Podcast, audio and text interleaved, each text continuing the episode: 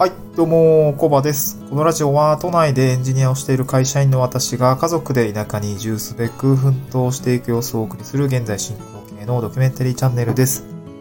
今日のトークテーマは、自家用車を持っている方が地方移住するときに気をつけなきゃと思った手続きということでお送りしていきたいと思います。はい。えーっと、私も残すところあと数、あと何回だろう。まあ、あと1回出社を最終日ですね、3月末日に、えー事務手続き的なところでですね、退職の手続きをしに、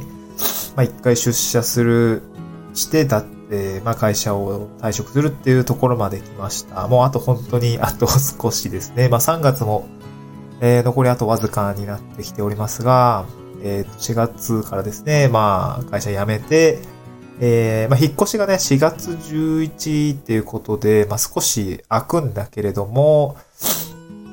まあ、いや、いよいよ、まあまあ、多分、今後の収録でも毎回いよいよって言ってると思うんですけど、えーいよいよ近づいてきたっていう状況になります。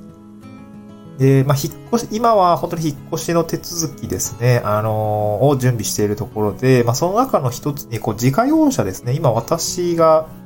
自家用車を持っているんですけれども、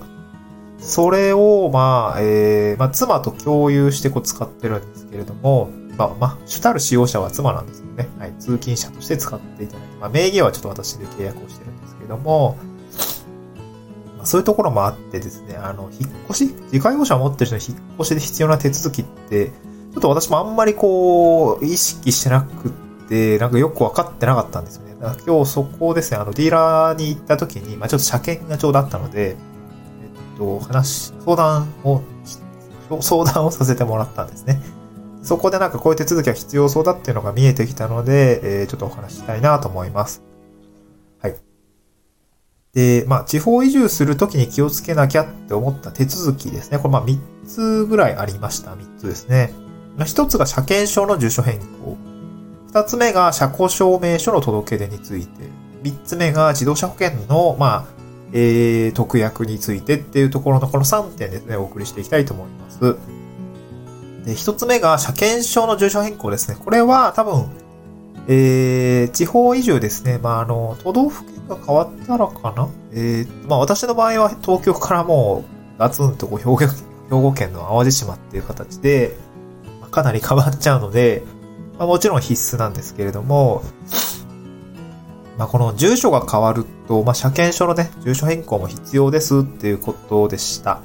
まあ、えー当たり前だよという、あの、思う方もいらっしゃると思うんですけど、なんていうんですかね。まあ、私があんまり、えー普段通勤はね、あの、まあ、私、新宿で働いていたっていうこともあって、まあ、基本は電車なんですよね、電車。まあ、あの、車ね、普通に子供と出かけたりするときは運転するんですけど、まあ、車の主たる使用者ではないので、うんと、引っ越しに伴う、こう、やることリスト考えたときに、結構頭のことで抜けてたんですよね。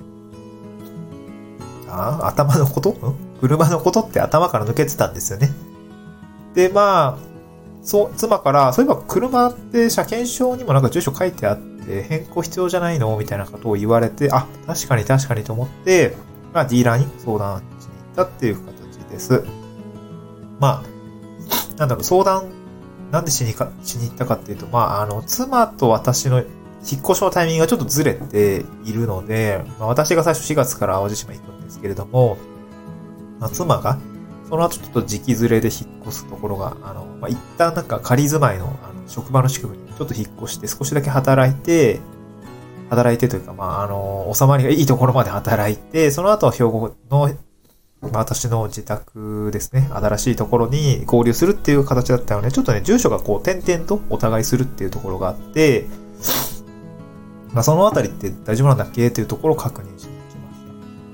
た。で、まあ、あの、まあ、私ちょっと、私たちの場合は少しそういう特別な事情というか、なんていうんですかね、若干イレギュラーなところがあるので、まあ、それからまあ家族揃って移住する場合については特に意識しなくてもいいんですけど、やることとしては車検証の住所変更必要ですよっていうことです、でした。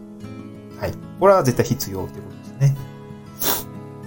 で、まあ、あの、車検証ですね。まあ、あと、えっと、また、私今東京の、まあ、多摩あたりですね。多摩、多摩、多摩管轄っていうんですかね、玉ナンバーなんですけど、まあ、それは兵庫県に行くと、まあ、管轄が変わるというらしくて、まあ、多分、神戸ナンバーになるんですかね。神戸ナンバーになると思うんですけど、まあ、変わりますよっていうふうに言ってました。で、まあ、ナンバープレートも変わるよって言ってて、あの、だから、なんか番号も一回ランダムになっちゃうみたいなこと言われましたね。まあ、希望ナンバーがあれば、あの、ナンバー、あの、変更手数料っていうところ、まあ、払って、えー、そういうところを申し込む必要もありますよってことを言ってました。はい。車庫証明の、まあ、住所変更が必要ですっていうところですね。はい。で、二つ目が、車庫証明の提出ですね。届け出が、まあ、必要ですよっていうことですね。これ、移住予定地の場所での最寄りの警察署に提出する必要があるんですけど、これはなんか乗ってる車によるっていう感じでしたね。で、まあ、乗用車であれば必須で、軽自動車の場合は、えー、場所によるっていう風に教えてくれました。へえ、そうなんだっていうところで、ちょっと私も全然、あの、う、うのみだった、うのみというか、全然わかんなかったんですけど、ちょっと調べたら、軽自動車は、えっと、なんか県庁所所在地の市か、人口10万人以上の市か、東京や大阪の中心から 30km 圏内の自治体であれば、えっ、ー、と、届ける必要はあるんですけれども、それらに当てはまらない、まあ、地方の自治体などは届ける必要がないよっていうことみたいですね。で、私の場合はどういう状況かっていうと、えー、淡路島の洲本市という、まあ、人口4万人ぐらいの、あのー、場所になって、県庁所在地でもないし、まあ、東京、大阪の中心から30メ、30km 圏内ではないで、届け出はね、いらないっていうことになってました。なるほど、なるほどと。まあ、軽自動車の場合は届け出をする義務のある自治体と、そうではない自治体があって、まあ、私の場合は、届け出の義務がない自治体でございました。まあ、結局、警察署行くんでね、まあ、ちょっとその時にまた聞いてみたいと思うんですけど、あの、まあ、一旦、保管場所の届け出っていうのは、あの、いらない場所でございました。はい。これは二つ目ですね。車庫証明書のお話。でもう一個は、えっと、あれですね。自動車保険の配偶者限定特約をやってる場合、まあ、配偶者限定特約と、えー、家族限定特約みたいな、あの、ものがあったりすると思うんですね。あの、民間の自動車保険契約するときに、まあ、保険料を安くするためにですね、あの、特約をつけられると思います。限定、運転する人を限定する場合ですね。本人だけなのか、えー、配偶者だけなのか、あとまあ家族だけ、家族だけなのか、えー、それ以外もあるのかなそういう形で、まあ、保険料は、保険料を割安にするやつが、あえー、まあ、各保険によると思うんですけど、あったように思います。で私も、えっ、ー、と、今は私、楽天損保っていうものに入っていたんですけども、まあ、まあ、そこで、えー、っと、まあ、そのけ保険の契約の、まあ、住所変更も、まあ、やる、えー、やったらいいですか？っていうところも確認したと、としたときに、まあ、この特約についてですね、配偶者限定特約の部分ね。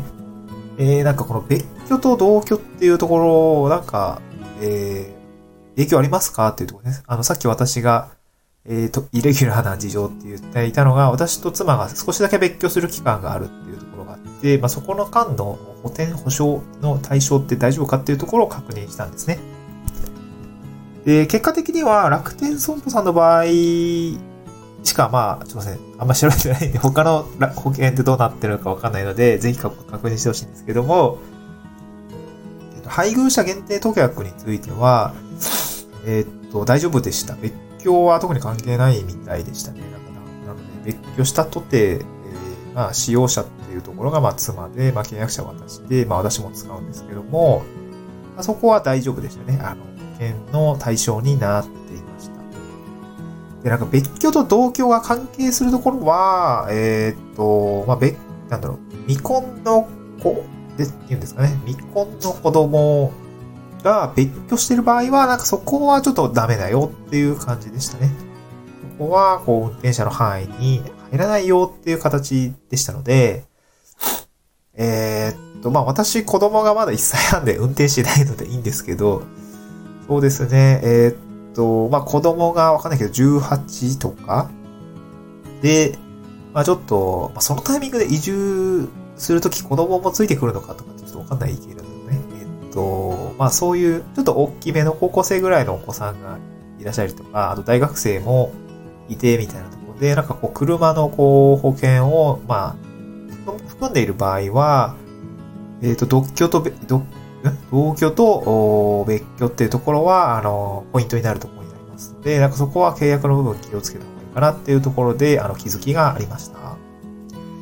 あで、この3つですね、あの、車検証の住所変更と車庫証明の届け出っていうところと、あと自動車保険の、まあ、